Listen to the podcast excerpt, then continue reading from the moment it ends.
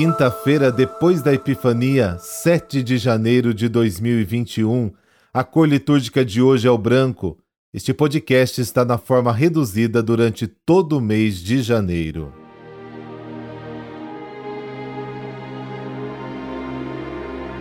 Lucas, capítulo 4, versículos de 14 a 22.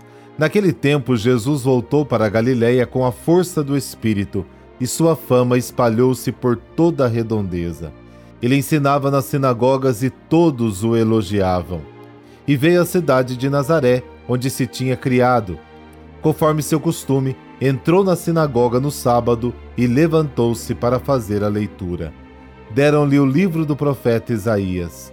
Abrindo o livro, Jesus achou a passagem que está escrito: O Espírito do Senhor está sobre mim, porque ele me consagrou com a unção para anunciar a boa nova aos pobres. Enviou-me para proclamar a libertação aos cativos e aos cegos a recuperação da vista, para libertar os oprimidos e para proclamar o ano da graça do Senhor. Depois fechou o livro, entregou ao ajudante e sentou-se. Todos os que estavam na sinagoga tinham os olhos fixos nele. Então começou a dizer-lhes: Hoje se cumpriu esta passagem da Escritura que acabastes de ouvir. Todos davam testemunho a seu respeito, admirados com as suas palavras cheias de encanto que saíam de sua boca. Palavra da salvação, glória a vós, Senhor.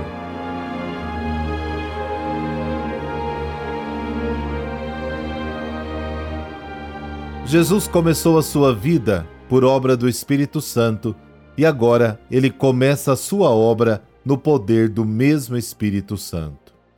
Em uma cidade da Galiléia chamada Nazaré, Jesus foi concebido e criado. Atingiu a maturidade e começou a sua obra segundo o Espírito.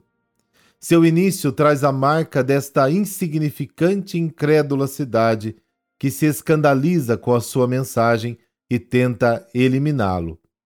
Começa do nada. O que ele tem é a falta de fé dos seus conterrâneos. No entanto, Jesus começa. E começa na sinagoga, dizendo que o Espírito está sobre ele e que Deus o enviou para levar a salvação aos pobres, ou seja, a todos.